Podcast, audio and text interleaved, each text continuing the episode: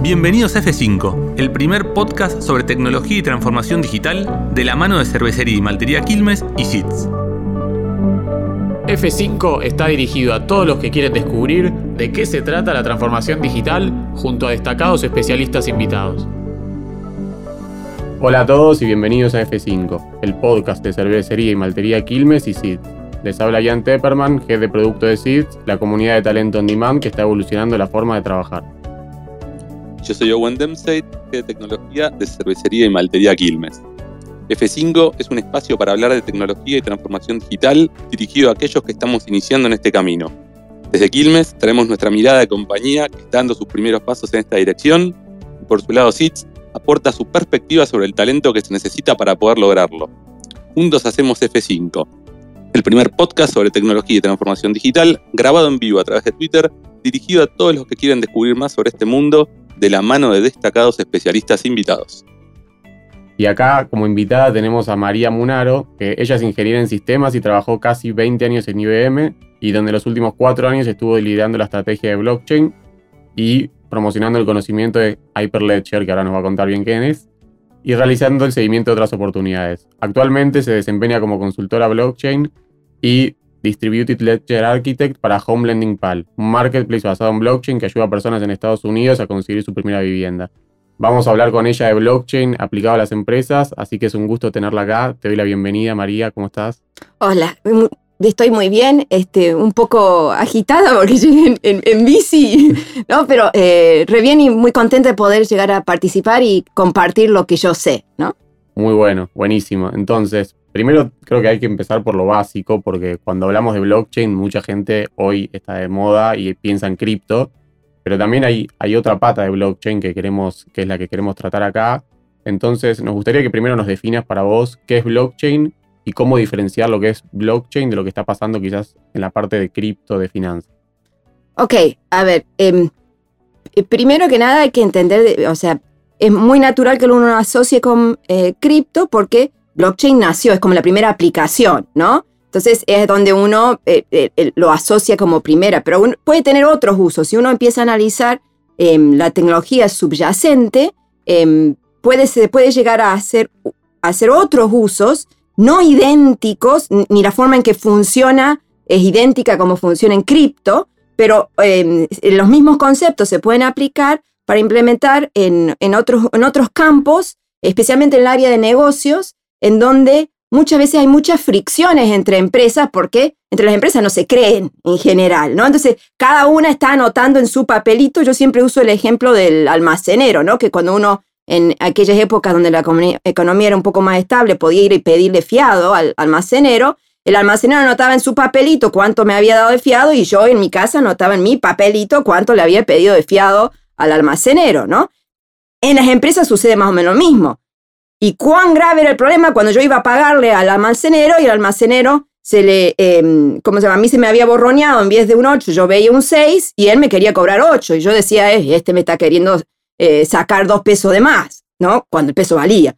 Este, y, y, entonces capaz que había una pelea o lo que sea. lo mismo pasa con las empresas. Entonces, todos esos procesos en donde en realidad, la verdad es, la verdad no, pero los hechos son uno solo, porque eh, eh, eh, desde diferentes puntos de vista, pero qué bueno poder escribir en que los dos tuviésemos la misma hojita. Entonces que cuando escribimos los dos estamos escribiendo sobre la misma hojita, con lo cual, y esa hojita no se puede borrar y demás, hace que las empresas, listo, tardan muchísimo menos en resolver problemas, encontrar el origen de las cosas, en poder saber cuál fue el camino que surgió. Y eso es lo que blockchain ayuda a esos procesos de negocio donde salgo fuera de mi casa, sale fuera de la empresa. Cuando yo empiezo a hablar de mi ecosistema, de la comunidad en la cual eh, trabajo, ¿no? Entonces, cuando uno habla de blockchain empresa, en realidad está pensando en hablar comunidades, ecosistemas, ¿no? O redes, que es generalmente la, jerga que usamos, ¿no? Pero hay que, hay que pensarlo como eso, como que estoy armando un ecosistema, una comunidad, que voy a decir, el potencial es infinito.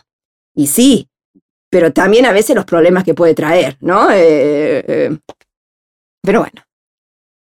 María, ¿se, me escucha bien? Perfecto, te escucho. Te, hago una pregunta. Entonces, vos lo que decís es que blockchain es un, es, un, vamos a un lugar donde yo puedo dejar un registro de X cosas que es imposible de alterar, con lo cual todos vamos a estar en lo mismo. Y, te hago una pregunta, ¿hay un, único blockchain? O sea, ¿es un único, eh, es un único espacio ese blockchain? ¿Cómo, o, estamos hablando varias cosas? ¿Cómo, lo, explicarías a mí y al resto de ese tema?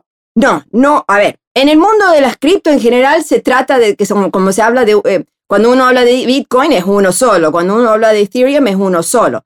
Ahora, cuando uno habla de blockchain para las empresas, no es uno solo, ¿no? Es como, yo siempre digo, yo dije comunidades, ¿no? O clubes. Entonces, hay, un solo, uno cuando se anota al gimnasio va a un solo lado y yo estoy anotada. Yo voy al kinesiólogo, voy a un gimnasio, salgo con una amistad que hacemos tipo club de bici. No estoy en uno solo club de ejercicio, estoy en múltiples clubes de ejercicio, porque en cada uno obtengo un fin diferente, ¿ok?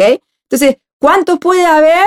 y puede haber tantos como me haga falta. Y quizás yo también pueda estar en Bitcoin, porque también me interesa, pero el hecho, no, eh, como yo sé, eh, y acá por eh, tomarlo ¿no? un poco más gracioso, yo siempre hablarlo, hablo de que el, el, poliamor vale en blockchain, que uno siempre piensa en monogamia, ¿no? Tienen esa cultura, mentalidad de, ay no, me casé con este y tengo que seguir con esto, estoy con Bitcoin, tengo que hacer todo en Bitcoin.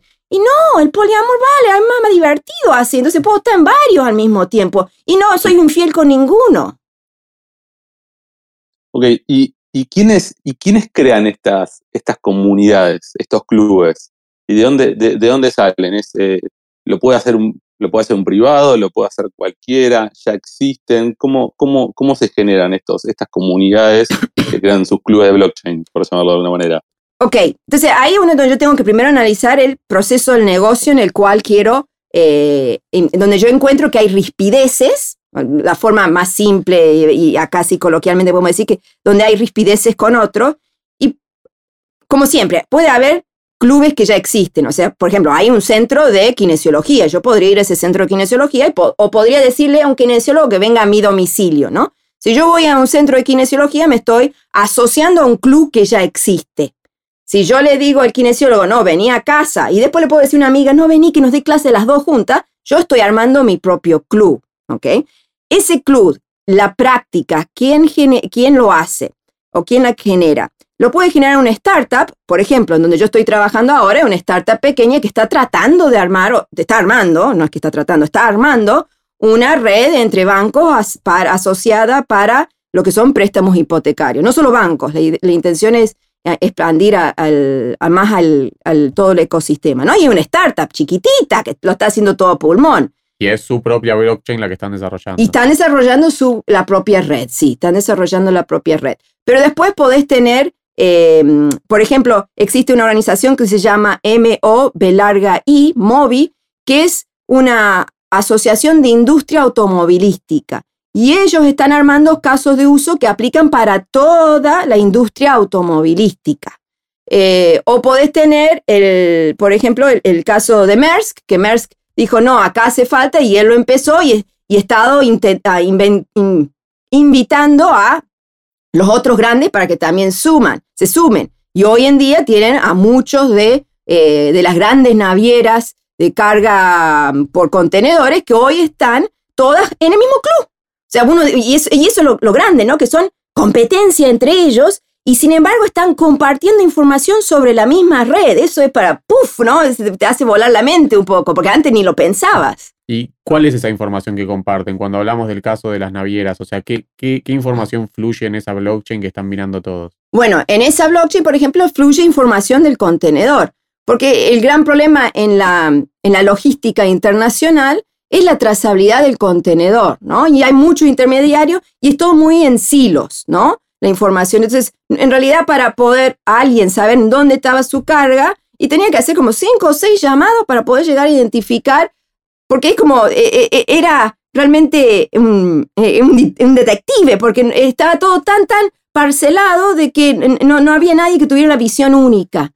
Em, y el hecho de tener visión única, ojo, no significa que la competencia de Maersk sabe todo lo que está haciendo Maersk, ¿no? No, significa que todo el que participa en el transporte o que está interesado en el transporte de este contenedor van a todos tener la misma visión.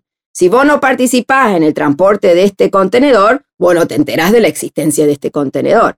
pero todos sabemos que está ahí todos los hechos que han ido ocurriendo, todos estamos escribiendo en el mismo lugar. ¿Y cómo es esa carga de datos a esa blockchain? O sea, en todas esas etapas que las distintas navieras van aportando información, ¿es, ¿es algo automático? ¿Es algo por, no sé... Y, claro, eso tienen que integrar sus sistemas, o sea, en lo que es blockchain se habla de una, eh, evolución en, las aplicaciones, ¿no? En, el tipo de aplicaciones.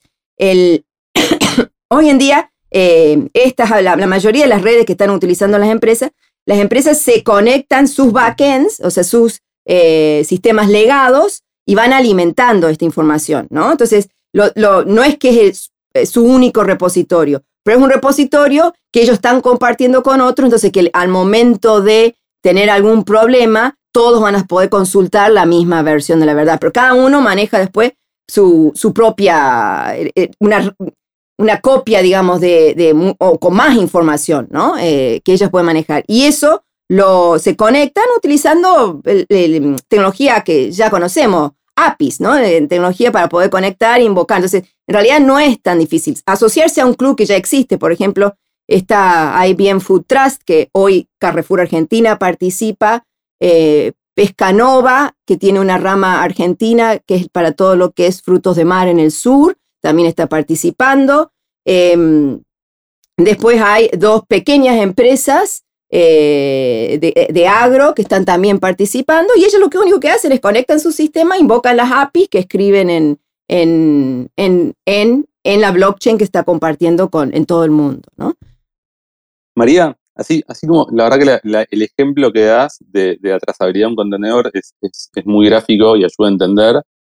¿Algunos otros casos de, tipos de uso que, se te ocurra que, de, tu experiencia que, le puedan servir a la gente para imaginarse otras posibles, otras posibles maneras de aprovechar esto blockchain? Bueno, por ejemplo, hay una, una otra startup chilena que armó una blockchain para lo que es el tema de salud. Em, que, ¿Cuán apropiado es ahora que uno, uno puede decir, por ejemplo, la farmacia, que uno le manda a la farmacia la fotocopia de, o, lo que la imagen, el médico le mandó a uno y uno le manda a la farmacia, ¿no? Pero la farmacia pobre, ¿qué tiene que hacer después? Lo tiene que imprimir y lo tiene que abrochar y todo para poder cobrar después al, al seguro, ¿no? Todo, uno piensa, ah, se digitalizó todo el proceso. No, se digitalizó la parte que nosotros vemos, pero el otro, el resto sigue siendo de papel, ¿no? Y por ejemplo, y eso podría ayudar a agilizar eh, para las farmacias, porque ya, eh, una, eh, ya tienen ahí, yo solamente entregué. Listo, no tiene que estar agentando el papel. El, y la idea de mm, Health Chain es poder ir ayudando en esto y que yo pueda. El otro gran problema que pueden relacionar mucho las personas es que mi historia clínica, y mi historia clínica sí es mía y no es mía, porque yo si la quiero tener, este, o si quiero que otro médico, por ejemplo, me hice estudios en una, un laboratorio y quiero que mi médico, que no es miembro de ese laboratorio, este, lo vea y le tengo que pedir al laboratorio que me mande y llevárselo a mostrar. Entonces, el, que tiene los datos no soy yo, es el, otro, ¿no? Y la idea de Health Chain es cambiar eso, que el, que el dueño de la información de salud sea la persona y que, porque además, hoy que uno habla de gente que viaja y que a lo mejor vive por temporada en diferentes países, también tiene una historia clínica repartida en múltiples países y que no, bueno, ¿Por qué no puedo tener una historia clínica única? Si soy yo, soy la misma y, podemos compartir entre todos esa información mía y yo doy permisos a quien yo creo conveniente. Y ahí a mí me genera una duda que es, cuando hablamos de blockchain y de Bitcoin, en el caso de Bitcoin, por ejemplo, están los mineros que validan la red y como que dan seguridad a esas transacciones. ¿Cómo es en el caso de, digamos, de las blockchains para empresas? ¿Quién valida esa red o quién asegura que esa información es veraz? y quién protege los datos de los usuarios, porque estamos hablando, por ejemplo, de historias clínicas y me imagino que hay muchas personas que eh, obviamente son datos privados que no se comparten con todos y hay que tener mucho cuidado con esa información. ¿Cómo es ese proceso? Sí, ese es un, un gran tema que muchas veces por eso las empresas no siempre han adoptado ni Bitcoin ni Ethereum por, por el tema de la, la, visión de los datos y el otro es la, la forma de llegar a un acuerdo, ¿no? Eh, nosotros le decimos minar, ¿no? Pero minar es como un montón de desconocidos llegan a un acuerdo, porque básicamente es eso. Ahora, si somos un montón de conocidos, y quizás porque ya somos conocidos, porque eh, eh, em, eh, cuando armamos el club, estamos armando entre nosotros los conocidos, que después lo podemos expandir y hay toda una temática sobre eso, ¿no? Pero si somos todos conocidos, no tenemos que usar la misma regla a que cuando somos todos desconocidos y no, hay otra forma de llegar a un acuerdo. Yo siempre uso el ejemplo de WhatsApp, que uno tiene multiplicidad de chats, multiplicidad de grupos y en los grupos, no todos los grupos, se llega a un acuerdo de la misma manera. Entonces, sí, cuando somos un montón de desconocidos, que no sabemos ni quién es el vecino, ni dónde está el vecino, minar es la mejor forma, yo no la cambiaría nunca, o sea, no me iría a ninguna red de criptomoneda que no tuviese esa metodología, porque es la más, para ese tipo de entorno es la más segura. Ahora, si estamos en una mesa que sabemos que somos cuatro, que si se van sumando más gente, pero vamos a ver quiénes son los que se suman, como estoy cediendo el conocimiento de mi identidad, eso permite que se puedan usar otros algoritmos que no requieren tanto poder de cómputo como minar para poder llegar a un acuerdo. Y como, eh, eh, soy conocido, puedo dar permisos y tengo permiso. Entonces ese tipo de redes se llaman redes permisionadas, ¿ok? Y yo, por ejemplo, soy eh, construidora activa en la comunidad de Hyperledger, que es una comunidad código abierto dependiente de la Linux Foundation, dedicada a armar eh, eh, tecnología para poder crear redes permisionadas. De, hecho, una de las cosas cuando eh, yo doy entrenamiento que siempre resalto es quiénes son los miembros que hoy participan. Y, por ejemplo, está Airbus. ¿No? Airbus que hace aviones, no hace tecnología, no hace HTML, no crea TCP/IP, no crea nada, ellos crean aviones. Y sin embargo, tan participa Chrysler, hay un montón de, de, de empresas que no son de la industria de la tecnología per se, que participan. ¿Por qué? Porque ellos quieren que es lo, que se esté creando, ellos después lo puedan usar en sus redes y demás. Y María, hoy, hoy existe ya, ya pensando en, una empresa que, quiere empezar a meterse en, esto y por ahí armar. Te quiero preguntar, por un lado, ¿cómo armas tu propio club? ¿no? Si estás en una empresa, una organización, pero por otro lado, si, está, si está, uno está empezando, es una organización que quiere empezar a incorporar esto, si existen servicios, si esto se puede contratar como servicio o usar como servicio de alguna manera. Che, quiero armar algo para un proceso determinado de una organización. ¿Qué tipo de empresas, qué tipo de organizaciones pueden ayudarme a llevar eso adelante? ¿Cómo funciona? Bien, em, hasta las empresas súper grandes nunca lo hacen en, en, sus servidores, siempre empiezan en la nube, ¿no? Entonces gestionando el, creando su red o el servicio en la nube, pero gestionado por otros. ¿no? Es, el camino que la mayoría ha seguido. Si, no es el 100%, es el 98% que ha seguido ese camino. ¿no? Y es la forma más fácil porque uh, hay que pensarlo. Estoy armando un club con otros. Entonces, imagínate todas las, regulaciones, los abogados, todo lo que están participando. Si yo lo pongo sobre la nube, me evito un montón de problemas que pudiese llegar a tener y de consideraciones que si lo quiero poner dentro de mi instalación, que no significa que no se pueda hacer, ¿no?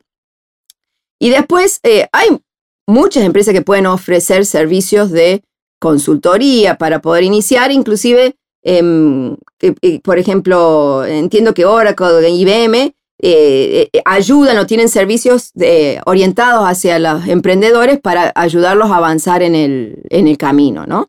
Em, y después eh, es la misma problemática que tengo para cualquier empresa, ¿no? En entonces, son eh, en realidad es contar con los mismos recursos. Yo estuve participando recientemente en una hackathon em, donde había un, montón de pequeños emprendedores que estaban presentando sus ideas y bueno, pasaban, bien, usaba de blockchain, pero eh, pasaba por el mismo circuito que si no estuviesen usando blockchain, ¿no? De que van evaluando técnicamente, los evalúan como caso de negocio y demás. La evaluación es la misma.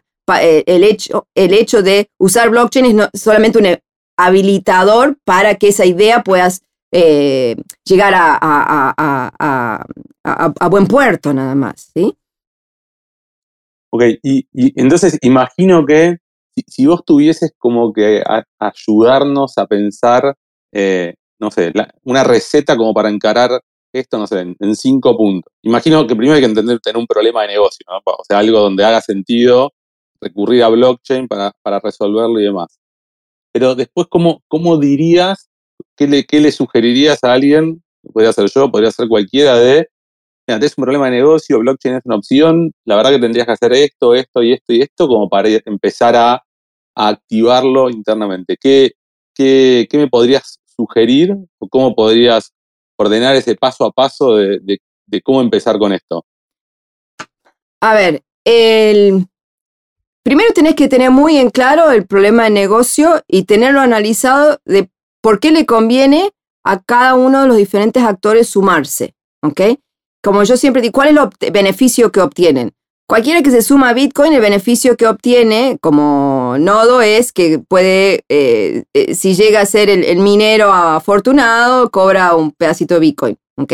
Entonces, el, beneficio ahí uno pudiese ser el mismo para todos, pero en las redes permisionadas no. Los beneficios pueden ser múltiples, ¿ok? Quiero decir, múltiples en el sentido que no todos participan por el mismo motivo, pero todos tienen que obtener algún beneficio. Creo que eso es importantísimo, porque el siguiente paso cuando yo tengo eso es empezar a, pues, a, a, ir a buscar aquel, aquel che, querés, eh, querés subirte a mi red, querés participar, así es como armar una fiesta. Bueno, a ver, tengo que empezar a ver quiénes son los que van a querer venir a mi fiesta, ¿no? Em, si consigo que hay gente que dice, dale, si vos armas eh, toda la base, yo me sumo, bueno, listo, ok, después de ahí es armar la aplicación, la, el, eh, la interfaz, digamos, inicial como para que se puedan conectar. Em, uno puede para, eh, y eso es desarrollar una aplicación que son cualquier herramienta, para, para desarrollar una red uno pudiese, por ejemplo, usar Hyperledger Fabric. Y hay muchos tutoriales en la web que te, te, pueden ayudar a cómo armar la red. Eso esa parte yo siempre digo que para mí es la, es la menos problemática, ¿no? Eh, inclusive tengo ambiente de desarrollo eh, para poder yo armar una, eh, una instancia en mí mismo para poder desarrollar. Entonces no tengo que ni estar contratando en la nube de nadie, ¿no? Entonces, para el que va a desarrollar, yo diría primero tener bien en claro el, eh, toda la parte de negocio, el caso de uso, qué es lo que gana, porque eso es lo que va a permitir de que si estás buscando fondos, eh, fondos para que inviertan, te lo van a invertir. Y después para desarrollar y tenés eh, IBM como Oracle, como en, otras redes también, todas tienen interfaces para desarrollo que te permiten desarrollar con tutoriales bastante simples que uno puede empezar a imitar. De hecho, en uno de los entrenamientos que yo doy en la Universidad Tecnológica Nacional en Córdoba, hacemos que los chicos hagan eso. Arman una idea y con lo que nosotros enseñamos a desarrollo, toman uno de los ejemplos y ya lo empiezan a modificar. Y estamos hablando que eso no es más de dos meses. Y ya al, final de esos dos meses, ellos eh, ya han tenido la base. Obviamente que después hay que eh, mejorarlo y demás, ¿no? Pero ya tienen una base y, algunos chicos ya armaron hasta una interfaz eh, de web y uno podía ver cómo interactuaba. Y, entonces,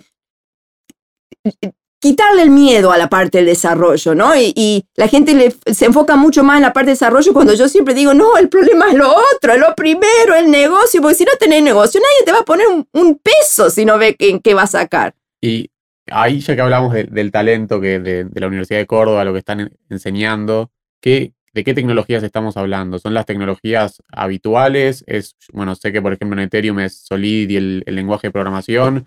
Para estas blockchains permisionadas, ¿en qué, ¿en qué se desarrolla generalmente? Mira, se puede desarrollar en JavaScript, en Go, en Node.js. Son eh, lenguajes de programación que en general la mayoría tiene que ya conocer, ¿no? No, no hay. Em, eso no, no hay todas las otras que han surgido, o hay otras que han surgido, están todas más que nada orientadas a tratar de usar los mismos lenguajes de programación que existen en otro lado. Inclusive, si supiesen de Solidity, por ejemplo, en la comunidad Hyperledger, uno de los subproyectos es justamente cómo ejecutar eh, contratos inteligentes programados en Solidity en las otras redes. Entonces, em, no necesariamente tiene que ser eh, uno u otro. Y uno cuando elige, elige, bueno, quiero JavaScript, quiero Node.js, quiero Go, de acuerdo a lo que sé, de acuerdo a lo que va a hacer. Y, en cuanto a, digamos, a la, a la, capacitación del lado del negocio, o sea, las personas que lideran estos proyectos de blockchain, ¿se preparan de alguna forma distinta? ¿Entienden? O sea, ¿hay alguna forma de entenderlo de, distinto? ¿O es, es el mismo negocio, tengo que entender cómo funciona la tecnología y aplicar mis conocimientos eh, a esto? Eh, se usa generalmente para diseñar las soluciones, se usa la metodología de design thinking, ¿no? que está muy en boga. Y muchos de, em, de los ejercicios que se usan en design thinking se le hace un poco vuelta de tuerca, ¿no? Eh, para poder aplicarlo, pero básicamente es lo mismo. muy similar, porque en Design Thinking uno se fija en el usuario y acá más que en el usuario se tiene que estar fijando en el, en el proceso de negocio, ¿no? Eh, pero después pasa a ser muy similar. Y para mí lo, lo primordial es que tengo que estar, me tengo que poner eh, en los zapatos del otro. E, e, eso creo que es el, porque en general en las empresas estamos acostumbrados a desarrollar siempre pensando en nosotros mismos, ¿no? Y no, y en este caso no, no, me tengo que, tengo que conocer y saber qué le pasa al otro, por más que yo esté de acuerdo, no esté de acuerdo con la que se queja, qué sé yo, pero tengo que saber de qué se queja, para que entonces en esto yo te aseguro que también estoy resolviendo esos problemas que ellos tienen. Y es, e, es una habilidad eh, blanda, ¿no? Entonces, para eh, eh, reforzar la necesidad de habilidades blandas. En... Entonces, hoy, si tuvieras que decir en alguien que se tiene que capacitar, ¿es más la parte blanda o en la parte de desarrollo? Me imagino que también hay, como decías, hay plataformas que te permiten, quizás, no sé si no code, pero con un poco de conocimiento poder desarrollar tu blockchain. Entonces, con el, con el, avance que va para ese lado, ¿vos recomendarías a las personas que se quieren meter en el mundo blockchain? ¿Por, por dónde lo encararías? O sea, un perfil de negocios, un consultor o quizás alguien que... Un híbrido. Un híbrido, porque quiero o no, algo tenés que saber de la tecnología, porque si no te puedes, eh, eh, ¿cómo se llama esto? Meter la pata, ¿no? De que estás recomendando algo que después no se puede hacer. O tenés que saber, qué sé yo, si eh, me conviene o no me conviene armar un, un NFT, ¿no? Un token no fungible. Ok, ¿cuáles son los estándares de token no fungible? Me armo mi mío propio, me sirve alguno de los que ya existen. Entonces, un poco tenés que saber de la tecnología pero después tenés que tener mucha habilidad para, para tratar de consensuar entre todos, ¿no? Y, tener esa visión además de futuro a dónde debería ir. o sea, es un mix. No, no diría, si, si, es uno solo, no diría ni 100% de un lado ni 100%, sino un 60-40 o una cosa así. Vamos a ver si alguien del público tiene alguna pregunta para hacer. Eh, ahí pueden desmutearse y hacerle una pregunta a María. Eh, si no, bueno, Owen también tiene bastantes más preguntas. así que va, Owen con, alguna pregunta y el que quiera eh, se desmutea y lo sumamos para preguntar. No, María, me da curiosidad con, todo lo que vos conocés del tema y lo que has estado trabajando. vos hoy, por, ¿por dónde sentís que vienen las oportunidades para, mm, para las compañías en esto de, de blockchain. ¿Dónde dirías que, hay que hacer, hacer el foco, poner por la mirada? Y, por otra parte, ¿qué sentís que a nivel mindset o mirada o prejuicios esas empresas deberían ajustar o revisar como para poder realmente sacarle, sacarle jugo a esto? Quería entender un poco esa, esa mirada tuya, esa medio reflexión que, al respecto, ¿no? Con todo lo que conoces. Y sí, mira, un, para mí, todo lo que sea trazabilidad, em, también la visión que uno tiene, ¿no? Si uno tiene una visión local y está tratando de sobrevivir, entonces quizás, y yo te voy a decir, y sí, esto para sobrevivir en el corto plazo no te va a ayudar, te va a ayudar a sobrevivir y destacarte en el largo plazo. Em, entonces, em, y a veces, especialmente Ah, e, eso, eso lo puedo ver en las empresas chiquitas. Curiosamente, las empresas chiquitas son las que primero tratan de adoptarlo, ¿no? En las empresas grandes, y son todos elefantes grandes que les cuesta moverse, ¿no? Y, siempre para mí lo que siempre termino diciendo es lo que faltan son ganas, nada más. Eh, porque es cierto, para cualquier tipo de cosa lo que necesitas son ganas de poder hacerlo y cuando tenés ganas vas eh, eh, resolviendo todos los obstáculos que se te pueden ir presentando. Pero especialmente, por lo menos viendo la visión de Argentina, ¿no? que somos, quiero o no, nos, tenemos un potencial para poder exportar, si los mercados lo permiten, si los gobiernos lo permiten, qué sé yo, el diferenciarnos por nuestros productos. Eh, que creo que eso, eh, y la única forma que puedes diferenciarte es si tenés data cierta.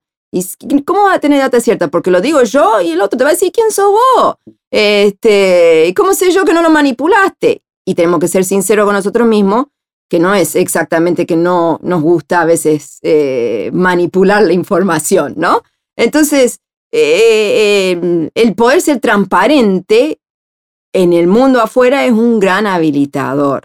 Em, eso, por, eso por un lado para mí. Y después hay, em, para poder hacer, eh, hay, hay me llegan a mí a veces gente que me pregunta, che, ¿podría hacer esto? Y sí, la verdad, si lo, lo presentás así, sí, me parece que eh, uno piensa que hoy cómo se financia, ¿no? Y hoy se financia, tenés que ir hasta para un solo proyecto. las mismas empresas a veces tienen que ir y, contratan en un banco nada más. Y voy a decir, pero en realidad, si hubiese dos bancos chiquitos, porque ninguno lo da a la espalda, pero cada uno quiere participar, que parece, parece bueno, y hoy no pueden, porque es un lío poder hacerlo. Y voy a decir, y podrían dinamizar un poco la cosa si pudiesen, hubiese una forma para que entre todos tuviésemos un registro de que fulanito aportó el 10%, menganito el 20%. Y no porque fulanito se quiere después ir con el, 10%, no se pueda llegar a reincorporar otro, ¿no? Entonces, eh, a darle agilidad a mucho los mercados, para mí, eh, también es una necesidad. Em, pero bueno, eh, lo que también es cierto es que damos transparencia. Y si das transparencia, eso significa que hay muchos intermediarios y que tienen que repensar de, qué van a subsistir. Y, entonces estás en ese choque de, épocas, ¿no? Eh, de, eh, Justo dijiste algo, creo que, viene por el lado de algo más que te iba a preguntar, que es, ¿qué reemplaza esto? ¿Quién se tiene que poner, no sé, nervioso, pero digo, ¿qué, qué, qué lugar va a ocupar? O sea, ¿quién está ocupando hoy los lugares que esta, que esta tecnología te permite como, como o, o bypassear o, o digamos, reemplazar directamente? Eh, ¿qué, dirías que, esto viene, qué lugar viene a ocupar? Blockchain y los servicios conectados con blockchain. Bueno, por ejemplo, una de las cosas que siempre todo el mundo dice, los escribanos no tienen que existir. Y yo digo, no, yo no estoy de acuerdo que los escribanos no tengan. Sí, tienen que seguir existiendo, porque, pero lo que pasa es que hay muchas cosas que están haciendo ahora, que es lo que, no sé si es lo que más están haciendo, pero que, que en realidad no están dando valor. Entonces tienen que repensar de, hey, en, en, en, lo que estoy haciendo yo, el, en dónde doy valor realmente. Eh, siempre hago el ejemplo de, el, ¿cómo se llama esto? cuando compré un vehículo, compré a nombre eh, mío y de mi hermana. Mi hermana me había dado un poder, el poder había sido hecho por un escribano en Córdoba. Yo compré el vehículo acá en Buenos Aires.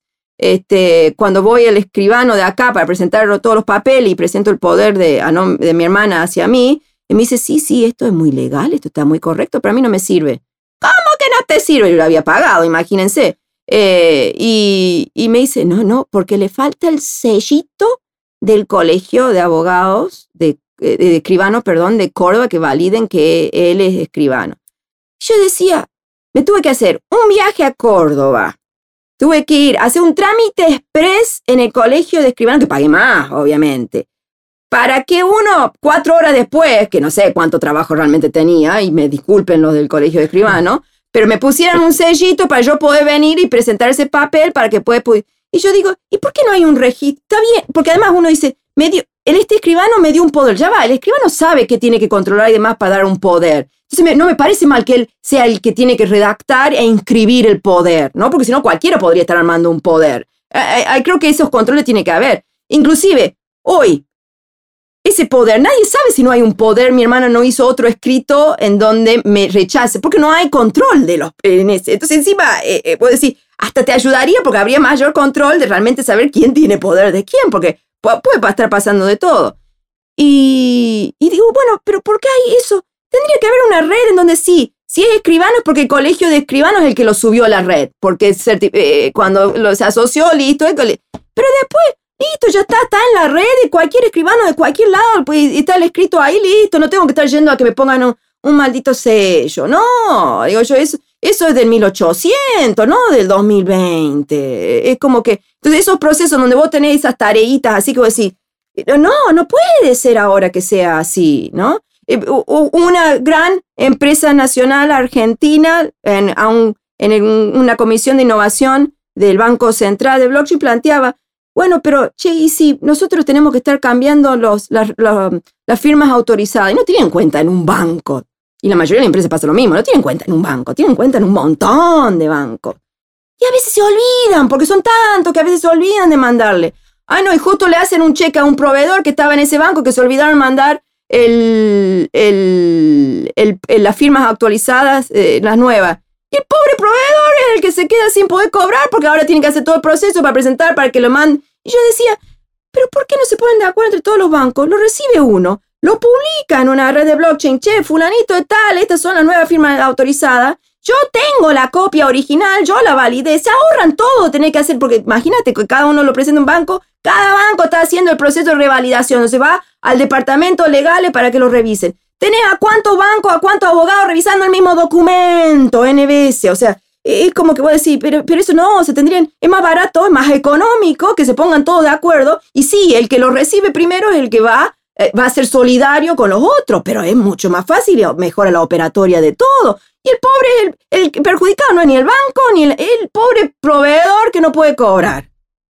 ¿No? Eh, perdonen que sea un poco apasionada así, pero me, me, me, me, es algo que veo que podrían estar ayudando. Lo hicieran, no lo hicieron, pero si lo hubiesen hecho, el impacto que tendría en la pequeña y mediana empresa sería pero estarían felices un montón de gente. Y no, no lo ir por los miedos, porque pensaron más en el uno en vez de estar poniéndose en los zapatos del otro, ¿no? Y ahí tengo una pregunta, cuando hablas de, las, de las em, pequeñas empresas que pueden participar o que pueden aprovechar de estos datos o los escribanos, ¿cómo está, digamos, el, lo que sería el, UX de lo que es blockchain para, para los que lo utilizan? O sea, ¿es, algo simple de, Es como cualquier otro UX.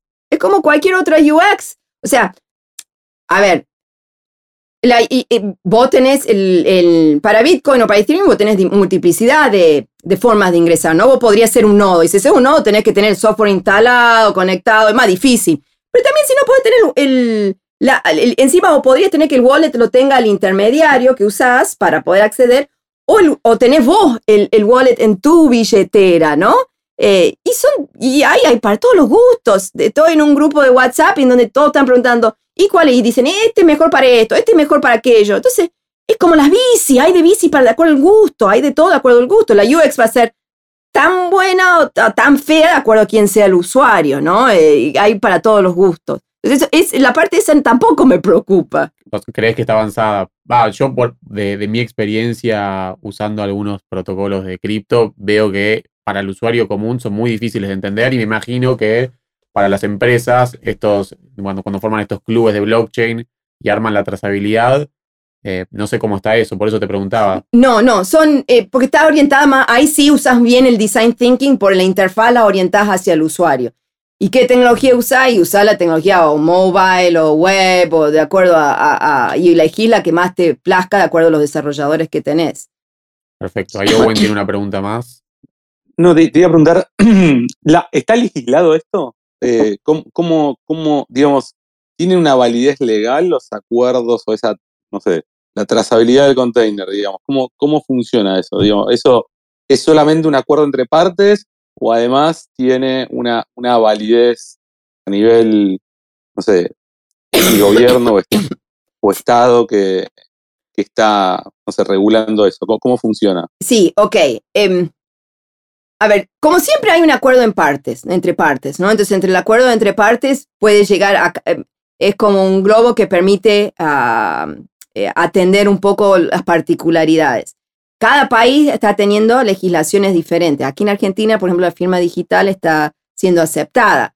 Eh, que lo que hay países en Estados Unidos, varía de acuerdo a los estados, donde permiten que lo que esté registrado en blockchain sea prueba, sea, pueda ser contemplado como prueba, ¿no?